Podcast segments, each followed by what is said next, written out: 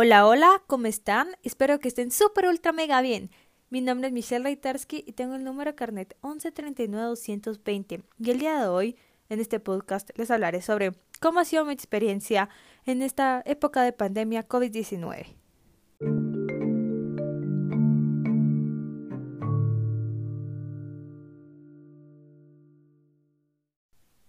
El año pasado fue mi primer año en universidad. Recuerdo que estaba muy emocionada porque iba a ser unos amigos, iba a empezar una nueva carrera, tener nuevos conocimientos. La verdad, esta carrera que escogí considero que fue una sabia decisión, porque cada día me emociono en tener nuevos conocimientos, en observar mi pensión y decir, ala, esta clase la voy a llevar, qué chilero, y así. La verdad, estoy muy feliz de haber hecho eso. Y siento que muchas personas al pensar en la universidad piensan en su carrera y en los amigos pienso que los amigos es algo como que muy importante en la vida porque son personas que siempre te van a ayudar, te van a estar aconsejando, van a estar ahí para ti. Si uno tiene un problema y a tu amigo como, ¿qué tal? ¿Cómo estás? ¿Qué te pasó? ¿Te puedo ayudar? O sea, siempre están ahí como que para escucharte. Y eso es lo que uno tiene que pensar en la vida, que siempre hay esas buenas personas que te quieren ayudar. Y no hay que pensar en las personas que te hacen sentir mal, que te quieren tratar de no sé como basura, pues. No hay que tratar de pensar en esas personas así malas, hay que pensar en las cosas buenas que te traen tus amigos en tu vida. Y pensar que siempre los amigos están para ti y tienen una misión en la vida, pero es algo bueno para ti, eso es lo que uno tiene que pensar. Bueno, perdón, que me extendí un poco y me salí del tema central, es que cuando pienso en la universidad, pienso en los amigos y en las cosas buenas que traen en mi vida. Ahora les hablaré les hablaré, les hablaré de lo que me ocurrió con el coronavirus.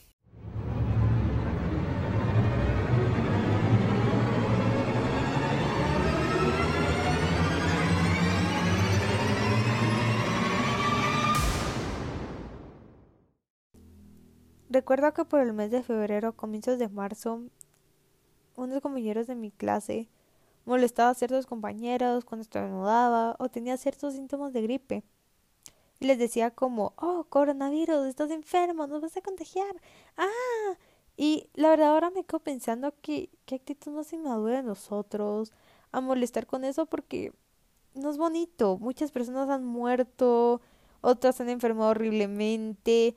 Bueno, aparte teníamos falta esa información en ese momento, no sabíamos cómo era la enfermedad y molestábamos así. No era algo hermoso.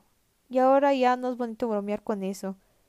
Bueno, ahora ya les hablé de mi experiencia. 13 de marzo, el día que todo el mundo habla. Bueno, ese día fue mi penúltimo día de clases. Recuerdo que tenía que irme a la universidad. Yo salí a las cuatro y media de la mañana porque el problema es, vivo en San Lucas, entonces tenía que ir un bus por mí y un grupito de compañeritos y nos íbamos a la universidad. Bueno, llegué a la universidad, seis y cuarto, recibí mis clases. Era un día viernes y los días viernes salía al mediodía. Pero el bus llega a las 2 de la tarde, entonces lo tenía que esperar. Llegó la hora de salida, se podría decir. y mm, ya nos íbamos con mis compañeritos de bus. Pero una compañera en la hora de salida no llegaba, nos apuraba, le escribíamos, le llamamos y nada, nada, nada, literal, nada. Entonces fue como, bueno, ¿qué le habrá pasado? O sea, sí nos preocupamos porque no estamos en un país súper seguro. Bueno, ninguna parte del mundo, pero no hay que ser pesimistas.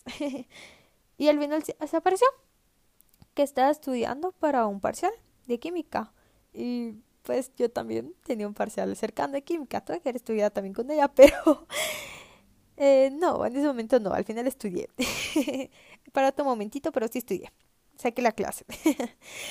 y bueno, el punto de la historia que todos nos enojamos en el bus por la hora. Eran como las tres y media, casi cuatro. Pensamos, vivimos súper lejos, el tráfico va a ser una regresada horrible. Bueno, en el punto de vista de todos, el tráfico es una cosa súper estresante en Guatemala. Uno no puede llegar a un cualquier destino a una hora prudente, pues. Yo lo que pienso que uno cuando va en el tráfico tiene que ver la vida de una manera que puede encontrar la felicidad no solo el negativismo de, ah, la wea de tráfico, qué aburrido, qué cansado, muchas horas sin hacer nada. No, o sea, uno va en el tráfico, tiene que poner su canción favorita, su música que más prefiere, cantar algo, contar chistes, hablar, platicar, molestar, no sé, cualquier cosa que uno lo provoque felicidad y mire la vida de colores, no solo piense como tráfico, qué aburrido, me voy a matar. Ah, bueno, no sé nivel pues, pero me voy a entender. y pues eso pasó en el bus, todos íbamos enojados, íbamos molestos por la situación, no tratamos de cambiar nada, o tratas algo positivo para no caer en el negativismo. Nada pasó. Y la verdad no nos, nunca nos imaginamos que se iba a ser que nuestro último día, bueno, el mío no, era el penúltimo. Pero para el resto de mis compañeros fue su último día de manera presencial. Entonces, si hubiera sido así, me imagino que hubiéramos sabido. Hubiéramos hecho fiesta, ruido, cantar, relajo, porque era nuestro último día. Como no era así, obviamente no sabíamos. bueno, al día siguiente, sábado, día de universidad, ya habían como que más casos de coronavirus, gente enferma, y ciertos maestros nos habían dicho como tengan distanciamiento, vamos a hacer que no se abracen aquí, no allá, usen gel. Nadie se imaginó las mascarillas. La verdad, nadie tenía esa idea. Y pues como pasó hace muchos años con el ébola, nadie se imaginó que iba a existir un virus que se iba a globalizar. El ébola no pasó, pero en este caso sí fue. Y la tendencia es que se creen cada vez más.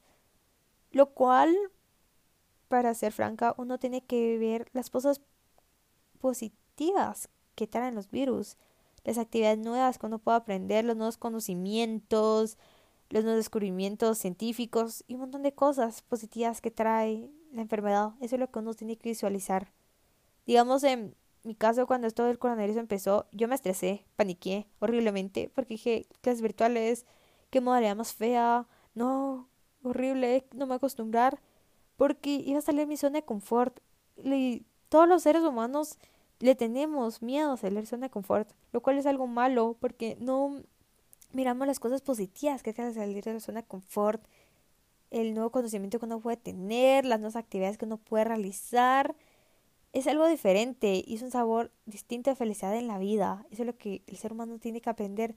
Salir de su zona de confort. Ahora que empezó la pandemia, empecé a hacer mis clases virtuales, me salí de mi zona de confort totalmente. Y empecé a realizar actividades que antes no realizaba. Ahora tengo más tiempo. Mis papás tuvieron muchas, muchos motivos. Y pues mi vida cambió totalmente. Me imagino que para todos, la verdad. Y eso es lo que todos tenemos que ver. No se los voy a negar, extraño a mis amigos. Al comienzo se fue como un shock de, ah, no voy a ver a mis amigos, qué horror. Pero me di cuenta cuando comenzó la pandemia, y a lo largo de la pandemia uno se dio cuenta para qué personas uno es importante, qué personas no.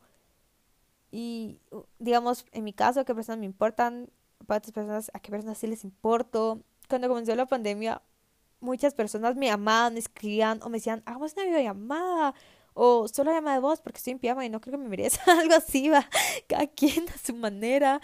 Y empecé a tener nuevos estilos de vida, nuevas aplicaciones, nuevos juegos, nuevas actividades, muchas cosas y fue una manera de felicidad distinta, totalmente distinta a lo tradicional.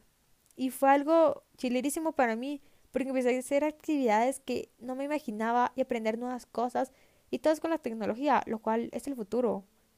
Entonces fue algo bonito mi comienzo de mi pandemia, que amigos, que llamadas, que todo. No se los voy a negar, a la fecha sigo teniendo que llamadas, que llamadas, que hay gente que me habla. Sí, mi vida siguió siendo un poco así. Obviamente el comienzo fue el boom, porque todo el mundo está como en su casa. Hay gente que ahora ya sale, pero hay riesgo de cada quien. Y así empezó mi vida. Ahora tengo más tiempo, soy más organizada, tengo tiempo para ver Netflix, para hacer ejercicio, para estudiar, para tengo más tiempo para dormir. Entonces, sí mi vida cambió totalmente en ese sentido, que ahora soy más organizada, hago actividades que no me imaginaba, me salí mi zona de confort totalmente. Ahora hago pan, pues antes no hacía pan, no, no cocinaba mucho, ahora ya trato de hacer nuevas cosas. No se les voy a negar, sí he fracasado en varias cosas. Una vez hice unas galletas y no le eché huevo, entonces quedaron horribles. Fue algo que parecía, le conté a mi amiga, quedó como mosh raro, ay, fue horrible. Y así he aprendido a hacer nuevas cosas, nuevas actividades, hacerlo con mis amigos, he tenido más tiempo. Y eso es lo que me gusta las clases virtuales. Y la verdad, sí me gustaría que la universidad se modalidad. Aunque no se lo voy a negar, sí extraño lo presencial por la gente, para tener interacciones con humanos. bueno, sí tengo virtualmente, pero menos, obviamente. Pero sí me gusta esto de la manera virtual porque me levanto unos 20 minutos antes que empiece todas mis clases, recibo mis clases, termino y estoy en mi casa. Y es algo bonito que no salgo de mi casa, ya estoy como que aquí, aquí realizo todo, aquí hago todo, hago nuevas actividades, tengo más tiempo, eso es lo bonito. Y me he dado cuenta que muchas personas no tienen como que esa visualización de que, ala, qué bonito es el, coronavirus porque estoy aprendiendo nuevas cosas, hago actividades que no me imaginaba, salí en zona de confort y buscan más cosas que hacer. No, o sea, muchas personas que están negativas como, ay, qué aburrido esta enfermedad, qué feo. Y no le encuentran el sentido de la vida o mm, un sabor de felicidad distinto. No tienen esa visión de pensar como mi vida está en gris, quiero volver en colores. No tienen eso y eso me he dado cuenta. Y la verdad, uno puede volver su vida en colores si uno tiene la actitud, la perseverancia de voy a hacer un cambio, quiero realizar eh, algo nuevo, no sé. Entonces, eso es lo que las personas deben de pensar de bueno que tienen la enfermedad. No solo meterse en no, qué aburrido, no hago nada bueno. Y tratar hacer actividades que uno nunca se imaginaba. Eso es lo que uno tiene que pensar, ser optimista. Y encontrarle sentido a la vida de la nueva modalidad de vida que se está viviendo. Eso es lo que yo pienso que se debería hacer. Pero bueno, los dejo con este mensaje.